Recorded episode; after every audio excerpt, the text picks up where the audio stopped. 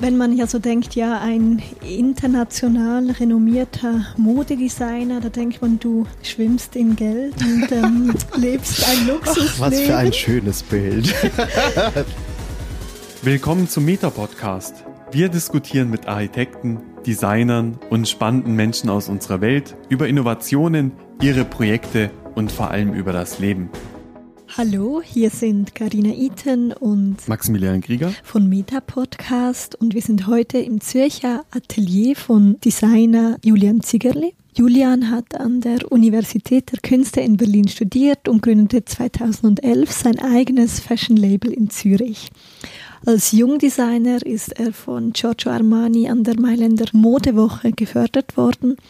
Er ist dreifacher Gewinner der Swiss Design Awards und hat seine Kollektionen unter anderem in Berlin, London, Mailand, New York und Tokio gezeigt.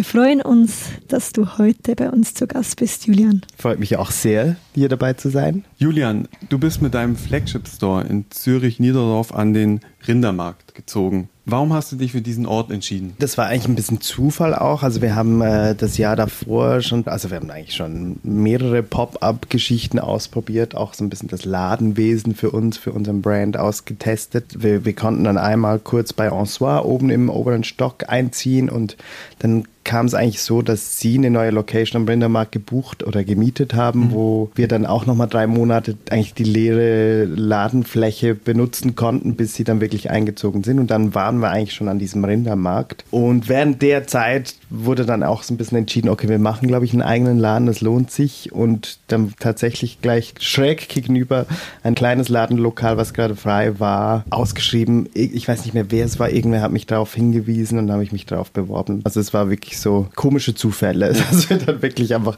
wir mussten dann die, die, die Kleiderkasten äh, eigentlich nur einmal über die Gasse rollen und sind umgezogen. Also, das Niederdorf war ja in den 50er und 60er Jahren das Zentrum von schwul-lesbischer Subkultur. Wie ist es bei dir? Wie wirkt sich die heutige schwul-lesbische Subkultur auf deine Arbeit aus, auf dein Gay-Brand? Also jetzt vom Niederdorf her muss ich sagen, spüre ich das jetzt nicht so. Ist nicht mehr so wie früher. Nee, nicht. Also ich bin ja auch da wirklich nur im Laden. Also ich, ich lebe da nicht, bin da nicht äh, in meiner Freizeit oft unterwegs. Ich glaube, diese Kultur, das Schwul-Lesbische, ich glaube, die beeinflusst mich in anderen Bereichen viel mehr. Ja, aber das heißt, die heutige schwul-lesbische Subkultur, die nimmst du auf für deine Arbeit.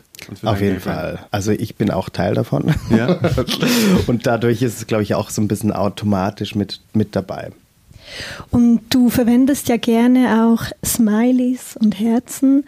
Und ich finde, so deine Mode ist sowas fürs Gemüt, nicht nur fürs Auge, aber auch sowas Schönes fürs Gemüt. Und bist du denn eher so ein fröhlicher Mensch oder hast du auch so eine melancholische Seite? Ich glaube schon auch eher ein fröhlicher Mensch. Ich hatte mal einen Spitznamen Susi Sorglos. Nach zehn Jahren äh, eigenes Brand ist er nicht mehr ganz so sorglos, dieser Spitzname. Aber also so hat es eigentlich alles angefangen und auch bewusst damals, also 2011 übrigens habe ich das Label gegründet, aber ziemlich anfangs 2011, also Ende 2010 war ich mit dem Studium fertig, ich habe mhm. dann sofort das Label gegründet und auch da bewusst eigentlich ein kleines Herz in mein Logo integriert. Auch genau wie du sagst, es ist eigentlich Mode auch fürs Gemüt und nicht nur fürs Anziehen. Also man soll sich auch darin nicht nur wohlfühlen, sondern man soll sich auch irgendwie freudig darin fühlen oder Spaß daran haben. Und dann kam auch ziemlich schnell mal das Smiley noch dazu. Und also es ist wirklich so ein bisschen der Groove auch des Brands. Und wenn man ja aber so ein bisschen die Schweizer anschaut, dann sind sie eher so ein bisschen Ton in Ton, grau, schwarz? Ich glaube gar nicht unbedingt Ton in Ton, sondern eher einfach relativ sicher gekleidet. Man lehnt sich ungern aus dem Fenster raus, weil man ist ja dann ziemlich schnell mal einer von wenigen. das glaube ich immer auch so ein bisschen mit der, mit der Menge der Menschen, die es gibt in einer Stadt zu tun. Also wenn du nach London oder nach Berlin gehst, gibt es einfach viel mehr von dieser Subkultur. Auch die ist auch automatisch auch größer und dann halt bunter. Fehlt dir das ein bisschen hier in der Schweiz, das Bunte? Mm, nicht unbedingt, ich mache es ja selber. ich, ich habe mir das selber erarbeitet und äh, lebe das ja auch sehr gerne und bin auch froh, dass wir jetzt nach zehn Jahren doch schon die Leute auch so ein bisschen miterzogen haben. Also ich glaube, das ist schon auch ein bisschen eine Aufgabe, die wir uns aufgehalst haben, dass wir genau bewusst auch in der Schweiz so ein Label führen und solche Designs kreieren. Also du trägst zur Subkultur in Zürich. Ich hoffe. Bei, auf jeden ja, Fall. Auf jeden, auf jeden Fall. Fall. Wenn man sich Fotografien der Schweizer Fotografen Karl-Heinz Weinberger und Walter Pfeiffer ansieht und sich dann deine Homepage ansieht, hat man den Eindruck, du hast dich sehr stark auch von diesen beiden Fotografen inspirieren lassen. Interpretierst du diese beiden Fotografen, den Karl-Heinz Weinberger und den Walter Pfeiffer, neu? Nee, also ich interpretiere die bestimmt nicht neu. Ich muss sagen, Walter Pfeiffer hat mich schon immer begleitet. Also ich wurde schon als 17-Jähriger oder 18-Jähriger, ich weiß nicht mehr wie alt, wurde ich auch schon von ihm abgelichtet und er war dann immer ein bisschen mit ihm in Kontakt, auch während meines Studiums in Berlin und war natürlich immer beeinflusst auch von seiner Arbeit und schönerweise 2018 dann auch eine Kollaboration mit ihm gemacht und da natürlich total seine Arbeit im Vordergrund genommen und auch seine Ästhetik und auch das Bunte natürlich. Ich glaube, das ist auch eine Verbindung, die wir schon immer hatten. Also ich glaube, wir verstehen uns auch deshalb so gut, weil wir irgendwo auf einer Ebene eine ähnliche Sprache haben in unserem Schaffen. Spannend. Ihr habt eine Kollektion kreiert, die da hieß Bold is my favorite color. Genau, der Titel sagt es eigentlich schon. die Verbindung. Vielleicht möchtest du uns noch mal ein bisschen mehr über diese Zusammenarbeit mit Walter Pfeiffer erzählen. Immer noch ein sehr, sehr schöner Titel. Bold is my favorite color. Da ging es eigentlich nicht um die Farbe an sich, sondern wirklich um das Bold, um das mutig sein, um das sich selber sein und irgendwie auch Körper zu zeigen. Das ist ja auch bei Walter Pfeiffers Arbeit immer sehr viel knackige Haut auch mhm. zu sehen und bei mir auch. Genau, und wie schon gesagt, ich kenne Walter schon länger und habe auf den Moment gewartet, wo ich ihn dann endlich dazu bringen kann, mit mir zusammenzuarbeiten. Und es hat total Spaß gemacht, natürlich. Und diese Kollektion habt ihr dann vorgestellt, als Runway diente der Rindermarkt, als genau, du sozusagen deinen Flagship-Store eröffnet hast, hast du dort die Straße bespielt.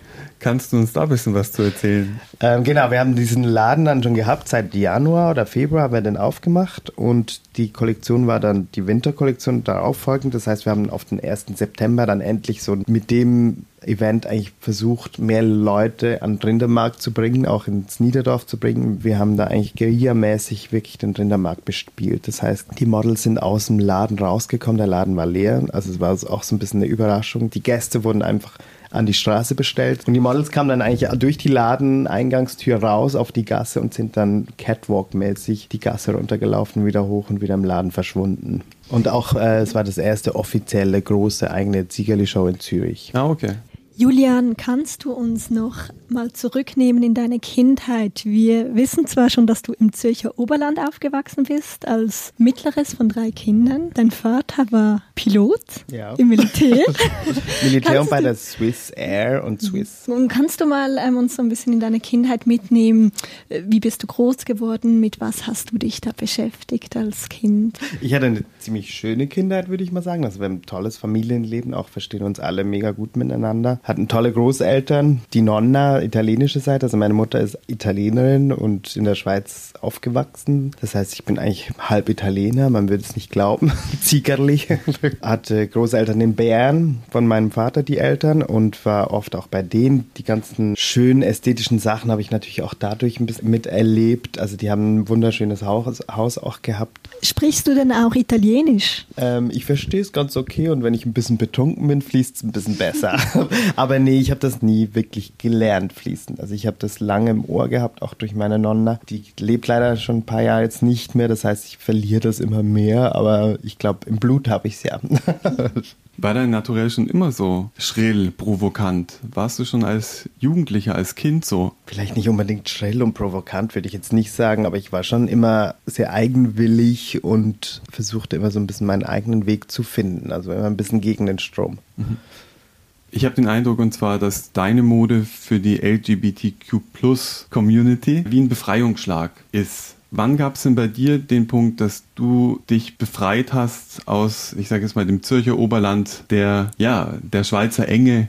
Gab es das irgendwann mal, wo du gesagt hast, ich kann jetzt so provokant sein, wie ich eigentlich auch vom Naturell her bin? Ich, ich glaube, das war gar nicht so ausschlaggebend, weil ich hatte, wie schon gesagt, ich hatte ein super Umfeld. Also ich habe sehr unterstützende Eltern auch. Das Thema Schulsein war nie ein Thema. Es war einfach, ist einfach, man ist es, man lebt. Dadurch war das schon bevor, also ich bin mit 20 nach Berlin, habe mein Studium da in Berlin angefangen. Das heißt, ich bin mit 20 eigentlich von zu Hause ausgeflogen. Mhm habe davor eben hier in Zürich den Vorkurs an der ZHDK gemacht. Also ich habe relativ früh direkt nach der Sekundarschule dann schon diesen gestalterischen Einstieg auch gehabt in, in die Welt und das wurde eigentlich immer total unterstützt und deshalb, also diesen Befreiungsschlag gab es nie so richtig, weil ich war schon immer sehr frei. Also um so eine Mode zu machen, die du machst, muss man sich nicht selbst befreit haben? Ich glaube, also was vielleicht ein wichtiger Punkt war, ich war 2000, ach, ich weiß gar nicht die Jahreszahl, aber mit 17 oder 18 bin ich nach London, mhm. habe ein Praktikum da gemacht für zwei Monate bei Wink Creative.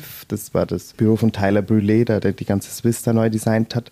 Und also ich war da wirklich der kleine Praktikant, habe eine Wohnung in Covent Garden gehabt, total absurd. Die haben mich da einfach in eine Wohnung gesteckt, weil die mich irgendwie unterkommen mussten und die hatten diese leere Wohnung, die niemand benutzt hat. Dann habe ich im Zentrum von London gewohnt, mein Schwulsein eigentlich da wirklich ausleben können. Bin die ganze Zeit in Soho rumgekurvt, bin an Partys gegangen, fast jeden Abend und bin einfach tanzen gegangen, weil ich es total toll fand, einfach tanzen zu gehen. Auch äh, bin Portobello Road, Camden Town, die ganzen Markets da abgeklappert, habe mich wirklich eingekleidet, weil ich auch ein bisschen Lohn verdient habe. Und in London ist wirklich, da ist halt schon nochmal, die Grenzen sind anders gesetzt. Also was da, was du da für Dimensionen damit deine Klamotte auch erreichen kannst, das war wahrscheinlich schon ein bisschen Befreiungsschlag auch. In welchem Alter hast du dich geoutet? Mit 17. Und du bist das mittlere von drei Kindern? Genau. Das Sandwich-Kind sozusagen? Das Sandwich-Kind. Wie sind deine Geschwister? Äh, mein Bruder eher klassisch, würde ich mal sagen. Der hat eine Frau und zwei Kinder und ein Haus und äh, ein Auto das und eine Katze. Ältere, das ist der Ältere, genau. Total toller Typ. Super Familie. Ich bin auch Pate von Nelio. Und äh, meine Schwester arbeitet im Werkheim in Uster. Also sie ist, äh, hat eine Behinderung, aber auch sie ist eigentlich so der lebensfreudigste Mensch von uns allen. Also sie ist so ein richtiger Lebemensch und ich glaube, das ist auch sehr beeinflussend, das zu sehen und damit aufzuwachsen. Ja, wie deine Mode auch freudig ist und ja, so zuversichtlich. Also gerade auch in dunklen Zeiten das hat man den Eindruck, Wort. dass es zuversichtliche. Dass es, wir machen zuversichtliche Mode. Auf jeden Fall, auf jeden Fall. Dein Vater war Militärpilot. Ja. Du hast 2013 eine Kollektion benannt. Daddy was a military pilot. Genau. War das eine Aussöhnung mit deinem Vater und dir? Nee, das war eigentlich, ich arbeite sehr konzeptuell, das heißt, jede Saison hat ein Thema oder ein Konzept und anfangs noch viel extremer, das kommt auch so vom Studium an der UDK in Berlin. Und deshalb war es für mich immer extrem wichtig, dass das wie eine runde Geschichte wird und irgendwie dieses Konzept auch total Sinn macht. Und wenn du eine Saison anfängst, musst du natürlich immer überlegen, was ist das für ein Thema, was mache ich diese Saison? Und das entsteht immer ganz unterschiedlich. Und diese Kollektion ist tatsächlich, ich bin ins Büro von meinem Vater reingelaufen und er hat immer wieder ein kleines Bild von Mirage, war sein Flieger rumhängen gehabt, kleine Figuren und einfach, ich fand es irgendwie so, warum eigentlich nicht? Das ist ja eine total tolle Welt. Militär ausgeklammert, das interessiert mich nicht. War auch selber nicht im Militär, deshalb habe ich es auch überhaupt nicht gemacht, sondern eher, es ging eigentlich mehr um diese Freiheit vom Fliegen, diese Überschallgeschwindigkeit und diese ganzen Gefühle, die man hat, wenn man daran denkt. Du hast immer spannende Namen für deine Kollektionen. Wir waren jetzt schon Bold is my favorite color. Genau, die sollen, also die Namen sind eigentlich nicht wortwörtlich das, was es ist, sondern die sollen eigentlich wirklich eher was auslösen, wenn man sie hört oder liest. Man versteht nicht ganz, worum es geht, aber man kriegt ein Gefühl. 2019 in der Frühjahrs-Sommer-Kollektion, die hast du benannt I Carrot Believe It. Ja. Kannst du uns ein bisschen was über diese Kollektion über erzählen? Die Karotte. Ja, über die Karotte. Die Carrot Believe It Kollektion ist eigentlich entstanden. Ich, ich hatte Lust, nicht eine Touristenkollektion zu machen, sondern eher so die Schweiz als Thema zu nehmen und zu überlegen, okay, was kann man mit dieser Schweiz eigentlich alles machen? Und tatsächlich auch nach dieser Kollektion gemerkt, was für ein tolles, tolles Land wir hier haben, was für Inspiration es einen gibt. Und es wurde dann eigentlich fast ein bisschen zu so einem bodenlosen Fass. Das war auch die Kollektion, wo wir am meisten Prints ever kreiert haben. Wir konnten nicht aufhören. Das Konzept war dann schlussendlich eigentlich Japan, schon immer inspirierend und tolles Land für mich und wollte ich dann eigentlich wie so als Gegenüber nehmen für diese Schweizer Kollektion. Und mhm. ich habe mir jetzt dann so zurechtgelegt, dass ich gesagt habe, oh, okay, wie sieht die Schweiz aus, wenn sie jetzt in Japan wäre? Du hast diese Kollektion auch vorgestellt in Tokio äh, mit dem Schweizer Horn. Genau, das Alphorn das haben wir mitgesetzt mit einer Teezeremonie. Also ich habe da auch Freunde, die viel, also Teezeremonien mitmachen und dann fand ich das total spannend, dass man das kombiniert und integriert. Wir haben eigentlich unsere eigene Zeremonie abgehalten. Also wenn die Models auf den Runway treten, ist es ein, ein, ein Gesamtkonzept. Wie gehst du an so eine Show ran? Wie zuerst kommt ja sozusagen die Kreation der, der Kollektion, oder? Und ist es dann ein Prozess, der dann entsteht, während du die Kollektion kreierst? Oder hast du teilweise auch schon die Idee im Vornherein, dass du sagst, die nächste Show möchte ich gern so und so präsentieren und dann entsteht erst die Kollektion? Das entsteht natürlich während dem Prozess der Kollektionskreation entstehen diese ganzen Ideen und das wächst ja, wie so das eine geht nicht ohne das andere und wie ein Print nicht ohne den Stoff entwickelt werden kann. Mhm. Also du musst ja den passenden Stoff dazu haben, dass dieser Print auch gut funktioniert und dann das nochmal ins richtige Kleidungsstück zu integrieren. Das kannst du nicht einfach sagen, wir machen jetzt diesen Print, wir machen diesen Stoff und wir machen diesen Kleidungsstück. Wenn du das nacheinander machst, passt das natürlich nicht zusammen. Und dasselbe mit der Show und auch den Lookbooks und den Kampagnen, die wir machen, das eben diese ganze Welt, die auch rund wird und auch nicht einfach nur eine flache Welt ist, sondern eine runde Welt, muss das auch alles wirklich miteinander entwickelt werden. Und so entsteht es auch mit den Shows und da wird auch immer die Frage gestellt, okay, was braucht jetzt diese Kollektion, wo wollen wir sie präsentieren? Ob das jetzt in Zürich ist oder in Berlin oder in Paris, das kann alles immer sein. Du hast spannende Kooperationen mit Künstlern, aktuell mit der Fotokünstlerin Shirana Shabasi und vor ein paar Jahren eine mit der Künstlerin Katharina Große. Was fasziniert dich denn an den beiden Künstlerinnen? Das ist ja, wie schon gesagt, jede Kollektion für sich selber. Ich bin das Bindeglied sozusagen oder mein Design, mein Kopf ist das Bindeglied zwischen den Kollektionen. Also die haben alle meine Handschrift und auch die Ziegerli-Handschrift. Aber die Kollektion an sich können wirklich für sich selber gelten. Und bei Katharina Großer war es eigentlich so, dass ich wirklich diese Idee, Vision gehabt habe von dieser Kollektion und einer ihrer Arbeiten hing eigentlich ziemlich von Anfang an an meinem Moodboard. Und ich kannte sie damals noch gar nicht. Das, wirklich, das war Zufall, dass dieses Bild auch da gelandet ist. Das war wahrscheinlich aus dem Internet gezogen. Und eine Freundin kannte die halt und hat gesagt, ah, das ist Katharina Große, mega tolle Künstlerin. Und dann hat das eine zum anderen geführt. Und am Schluss habe ich gesagt, okay, eigentlich müssen wir fast mit dir zusammenarbeiten arbeiten. Und genau mit diesem Motiv bist du dann an Katharina Groß herangetreten? Mit dem Konzept von der Kollektion, okay. ja, genau. Ja. Und ich glaube, ich habe dann wie sie auch dazu gewinnen können, mit mir zusammenzuarbeiten, weil ich ihr eine Leinwand geboten habe, die ja noch niemand, äh, wie sagt man, bieten, bieten konnte. konnte ja. Und ich habe dann den Mensch eigentlich und seine Klamotte in den Raum gestellt zum Besprühen. Und gehst du so unbefangen an jede Kollaboration? Also wenn du mit jemandem zusammenarbeiten möchtest, nimmst du das Telefon in die Hand und rufst diese Person an oder wie gehst du da vor? Äh, das ist ganz unterschiedlich. Bei gewissen dauert es ein bisschen länger, auch weil wir das nicht, also ich plane jetzt nicht meine nächsten drei Jahre Kollaboration, Kollektion durch. Also das, das entsteht. Mit Shirana Shabasi, sie ist tatsächlich eine Nachbarin von mir, die wohnt drei Stockwerke über mir mir, die kenne ich jetzt auch schon länger und es war immer wieder im Raum gestanden, lass uns doch mal, lass uns doch mal und der Moment musste erstmal noch kommen, bis es Sinn macht, bis man beide Zeit haben dafür, beide Lust haben dafür, zusammenzuarbeiten. Und manchmal ist es so, manchmal anders. Mhm. Man lernt die Leute auch über die Jahre, Jahre halt erst kennen und eben es gibt auch Momente wie das mit Katharina Große. Das war überhaupt nicht geplant. Also mhm. ich kannte sie ja noch nicht mal, als ich mit der Kollektion angefangen habe. Und da war es jetzt wirklich so, dass ich dann bewusst sie kontaktiert habe und gefragt habe, hey, du wärst perfekt für diese Ästhetik, die wir umsetzen wollten. Und dann ist das halt so entstanden. Andere Dinge entstehen durch Freundschaften. Also Walter Pfeiffer kenne ich auch schon eben mehrere Jahre. und da war es auch klar, irgendwann werden wir mal zusammenarbeiten, aber haben auch da auf den Moment gewartet und ist immer unterschiedlich. Und du hast es angesprochen, Walter Pfeiffer war ein wichtiger Mensch für dich, auch auf deinem Karriereweg. Gab es noch andere Personen, die dich begleitet haben, die wichtig waren für dich auf diesem Weg? Ähm, ich glaube, ich muss ganz ehrlich sagen, ich habe viel aus meinem Studium mitgezogen, auch so die Art und Weise, wie man kreiert, die Vision, wie man die umsetzt und Kollektionsaufbau und all die Geschichten. Ich glaube, das hat mich schon sehr beeinflusst und ich glaube, tollerweise zähle ich da immer noch von. Und gibt es einen Unterschied zwischen Julian Ziegerli, der Designer, und Julian, die Privatperson? Ich glaube auf jeden Fall. Also ein Freund von mir hat gesagt, du, dein Instagram sieht viel rosaroter aus, als du in Wirklichkeit bist. also man sieht da, glaube ich, schon einen Unterschied. Ist auch wichtig, dass man das irgendwo durch auch ein bisschen trennen kann. Aber ich muss auch sagen, also ich lasse das natürlich schon sehr beeinflussen. Mein Sein beeinflusst meine Arbeit extrem. Mhm. Und wie macht man dich wütend? Ignoranz.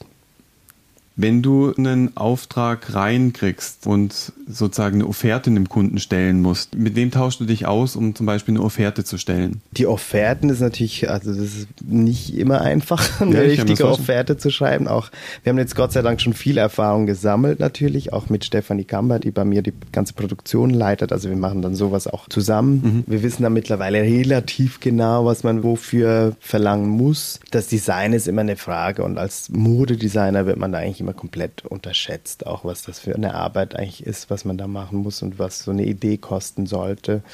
Da ist man eigentlich immer drüber mhm. und muss dann immer seinen Weg hochkämpfen, dass, ja. dass dann auch das Verständnis für dieses Budget auch da ist.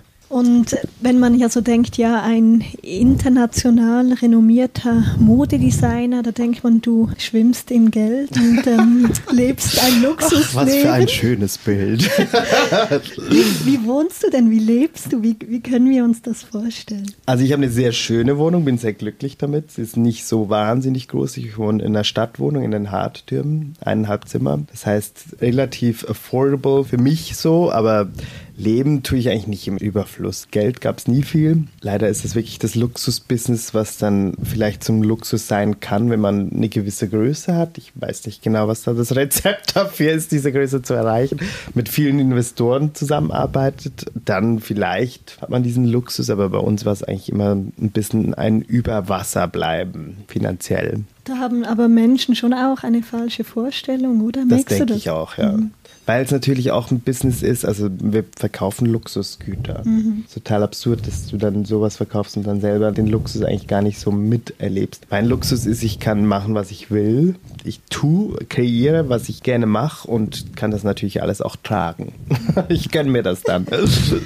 und nach dem, ich weiß gar nicht, war das gleich nach dem Studium? Du warst ja auch sehr im asiatischen Raum, warst du sehr bekannt und beliebt und amerikanischer Raum. Jetzt bist du mehr in der Schweiz im Inland. Wo geht es hin zukünftig? Die Schweiz war eben, wie schon gesagt, nicht von Anfang an ein Fokus, sondern wir wussten, wir sind in der Schweiz zu Hause und die haben wir dann wie so versucht, automatisch auch mitzunehmen, haben aber auch versucht, im Ausland wirklich ein bisschen Namen aufzubauen. Das ging auch immer ganz gut. Ich denke, man kennt uns auch so ein bisschen, aber ich glaube, so bei den ganz großen Players sind wir noch lange nicht und ich glaube, das haben wir jetzt auch eher ein bisschen eingesehen, dass wir das gar nicht erst probieren müssen. Also man kennt uns, glaube ich, in der Szene und viele Kunden, die halt so ein bisschen mehr das Independent Design suchen, sind dann bei uns zu Hause sozusagen. Aber dieser internationale Room, den verfolgen wir gar nicht mehr. Also wir haben eben die ganzen Konzepte auch dementsprechend angepasst. Wir machen fast nichts mehr Wholesale, also wir verkaufen nicht mehr wirklich an andere Läden, also nur noch sehr gezielt und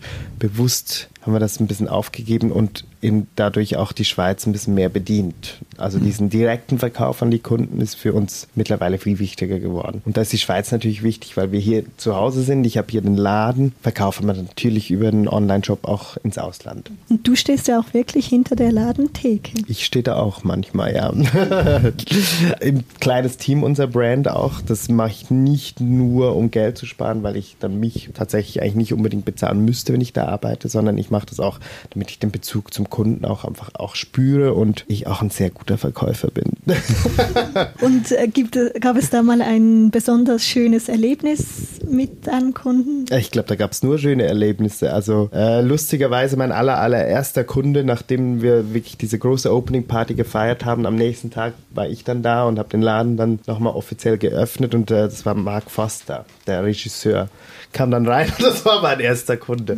Und dann konnte man sich gleich austauschen, war total spannend. Er fand es toll, was ich mache und ich fand natürlich toll, was er macht. Ja, so, solche Sachen passieren dann, wenn du einen Laden hast. Dann sitzt du nicht in Altstädt in deinem Atelier, wo eh niemand Zugang hat, sondern du kommst mit Leuten in Kontakt. Und der ist dann gezielt zu dir gekommen oder ist er da durch die. Ich glaube fast, er hat eine Wohnung in der Altstadt. Das ist jetzt, wie schon gesagt, schon zwei, drei Jahre her. Der war dann ich glaube, ein bisschen ungezielt und per Zufall da gelandet und zufälligerweise mein erster Kunde. du hast gerade vorhin gesagt, und zwar das Thema Wholesale machst du nicht mehr. Trotzdem bist du ja eine, eine Schweizer Marke mit internationalem Fokus. Wenn man sich jetzt trotzdem das Ausland ansieht, was ist denn aktuell dein wichtigster Absatzmarkt im Ausland? Amerika. Also wir machen Wholesale nicht, nicht mehr, sondern wir, wir haben natürlich noch so ein paar wenige Kunden. Also momentan ist vor allen Dingen Tom of Finland, der Store, das ist ein Online-Shop yeah. in LA, der eigentlich unsere Saisons immer noch einkauft. Das ist jetzt seit bald zwei, drei Jahren. Was ich meine mit, wir machen nicht mehr die Kollektion für den Wholesale, wir machen die eigentlich für den Verkauf. Ja und schicken dann unseren Kunden, die Interesse haben, natürlich trotzdem, geben denen trotzdem die Möglichkeit, dass sie das auch bestellen können. Seit diesem Jahr ist es so, dass wir diesen ganzen Wholesale-Prozess Prozess. Wir machen keine Musterkollektion mehr, holen Bestellungen rein und produzieren erst dann, sondern wir gehen direkt in Produktion. Das heißt, wenn die Sachen erhältlich sind, schicke ich es erst im Laden und sage, hey, das haben wir jetzt an Lager, kannst du sofort bestellen und wir liefern morgen. Okay. Und das ist ein bisschen auch ein neuer Prozess, auch für uns. Also das müssen wir auch noch ein bisschen das perfekte Rezept entwickeln. Das also so just in time liefern zu können. Auch. Just in time, aber auch, dass die Läden natürlich, also die machen ihre Budgets und wenn du dann sagst, hey, das habe ich, jetzt kannst du bestellen und die das nicht mitplanen konnten. Dann ist es das haben wir jetzt auch ein bisschen gemerkt. Das ist nicht, nicht ganz so einfach. Es ist nicht so, dass die einfach immer flüssig sind, sondern die müssen das auch ein bisschen mit einplanen. Und deshalb müssen wir das denen auch so ein bisschen beibringen, wie das dann bei uns funktioniert, dass wir sagen, ey, wir machen so und so viele Drops pro Jahr und dass ihr einfach immer schaut, dass ihr dafür ein bisschen ein kleines Budget zur Seite tut und wenn es dann produziert ist, könnt ihr es bestellen. Wir haben vorhin darüber gesprochen, und zwar, dass du eine Schweizer Marke bist mit internationalem Fokus. Da gibt es hier auch eine in der Schweiz, die nennt sich Question. So ist es. da habt ihr sozusagen beide was gemeinsam. Ähm, ihr möchtet aus der Schweiz raus in die Welt gehen. Wie läuft denn aktuell die Kooperation mit Question? Was hast du mit denen gemeinsam gemacht? Wir haben schon zwei Kooperationen gemacht, also zwei Editions sozusagen, wo wir eigentlich Taschen, die sie haben. Also wir haben nicht von null auf alles neu entwickelt, sondern wirklich mit Dingen, die es schon gab, gearbeitet. Und ich habe dann wie so diese Oberfläche neu gestaltet. Das heißt, ich habe bei der ersten Edition haben wir kompletten Regenbogen reflektierende Farbe benutzt. Das heißt, das ganze Ding, wenn du es anblitzt, sieht aus wie so ein Atomkraftwerk Bolzen, der dann so leuchtet in Regenbogenfarben. Also ich, ich habe dann das klassische Question Design genommen und dem eigentlich wie so einen neuen Anstrich gegeben. Mhm. Und dasselbe bei der zweiten Edition haben wir das Ganze nochmal in dunkel mit einem Muster sogar gemacht. Und das ist eigentlich eine sehr erfreuliche Kollaboration, weil man dann wie so die Essenzen beider Labels ziemlich klar spürt. Und ich meine, wir sind viel, viel lauter und bunter als Question, aber trotzdem findet man sich ziemlich gut in der Mitte. Ja, das hat man den Eindruck, wenn man sich die äh, Rucksäcke ansieht. Ja, das ist allgemein das, was wir auch suchen in jeder Kollaboration, dass wir nicht einfach nur Design für den Kunden, sondern auch immer ein bisschen den Zigerly Spirit natürlich mit reinbringen. Wenn man sich Question jetzt nochmal anschaut, ähm, man hat den Eindruck, und zwar, das ist auch ein Unternehmen, das stark Wert darauf legt, dass der ökologische Fußabdruck auch gut ist. Ist es was, was für deine Kollektion auch wichtig ist, dass du sagst, hey, alles wie produziert wird, soll nachhaltig sein? Äh, das können können wir nicht behaupten, dass alles, was wir produzieren, nachhaltig ist. Was wir von Anfang an machen, wir versuchen den Radius immer möglichst klein zu halten. Das heißt, wir produzieren nur in Europa. Wir schauen so, dass wir eigentlich keinen Deadstock haben. Das heißt, jedes Material, was wir bestellen, wird auch aufgebraucht. Jetzt, dieses Jahr mit diesem ganzen Maskenthema haben wir natürlich unser komplettes Stoffarchiv sozusagen verbraucht, was total gut ist. Also unser Atelier für zehn Jahre arbeiten hat fast keine unbenutzten Stoffe rumliegen. Also wir versuchen eigentlich da die ganzen Ressourcen immer wieder aufzuwerten und aufzubrauchen brauchen. Dann habe ich ja sozusagen privat mit meinem Dinosaurierkissen eins der letzten Dinosauriermuster erhalten. Sozusagen, genau. Ja. Weil der Rest wurde für Masken verbraucht. Kissen gibt es jetzt leider nicht mehr. Genau, solche Konzepte haben wir natürlich auch dieses Jahr dann auch entwickelt, weil das ist auch das Tolle, wenn man dann schon fast zehn Jahre arbeitet, dass man eben die Möglichkeit hat, auf sein Archiv zurückzugreifen und Materialien aufzubrauchen und irgendwie neue Ideen mit alten Ideen zu vermischen. Das heißt also, während der Corona-Krise hast du auch neue Interior-Sachen kreiert. Genau, wir haben dann eigentlich äh, angefangen, also zuerst mal eine Woche das Atelier aufgeräumt und geputzt, weil wir nicht genau wussten, was wir mit uns anfangen sollen. Und äh, haben dann ziemlich schnell dann die Idee gehabt, dass wir halt jetzt wirklich was für zu Hause machen müssen, weil Klamotten zu verkaufen während Beginn der Corona-Zeit war extrem schwierig. Wir haben da dummerweise gerade eine Woche vorher noch unser Shop-Event gehabt mit der neuen Kollektion. Haben oder zum noch, Glück noch. Zum oder? Glück also, noch, aber ja. auch so ein bisschen, okay, eine Woche drauf konnten wir dann den Laden dicht machen mhm. und die schöne Sommerkollektion hing dann im Laden und wurde von niemandem mehr gesehen, mhm. was ein bisschen schade war. Und dann wussten wir, wir müssen jetzt irgendwie diesen Online-Shop promoten. Und was wollen die Leute, wenn sie zu Hause sitzen, irgendwie ihr Zuhause natürlich schöner gestalten. Und dann haben wir Interieur, Interieurli Interiörlich. gestartet, Kissen und Decken aus Archivstoffen, die wir im Atelier hatten. Und kommt da in Zukunft noch mehr von dir für für also das Interieur. Ja. Ähm, also wir haben eh dieses Jahr viel, viel mehr kleine Produkte auch entwickelt. Also es gibt ganz viele Socken mittlerweile, die Karaoke-Socken, ein tolles Produkt. Nächstes Jahr wird der Sockenbestand nochmal vergrößert mit einem neuen Konzept. Und wir versuchen eigentlich da je länger, je mehr, auch dadurch, dass wir halt einen Laden haben, dadurch, dass wir nicht mehr dieses saisonale Denken so extrem verfolgen wollen, können wir viel mehr auf so kleine Ideen auch eingehen. Und das Thema Interieur ist natürlich, das steht im Interieur, das steht im Raum. das will ich auf jeden Fall weiterentwickeln mhm. und vielleicht auch mit einem Partner zusammen. Da sind wir in Gesprächen.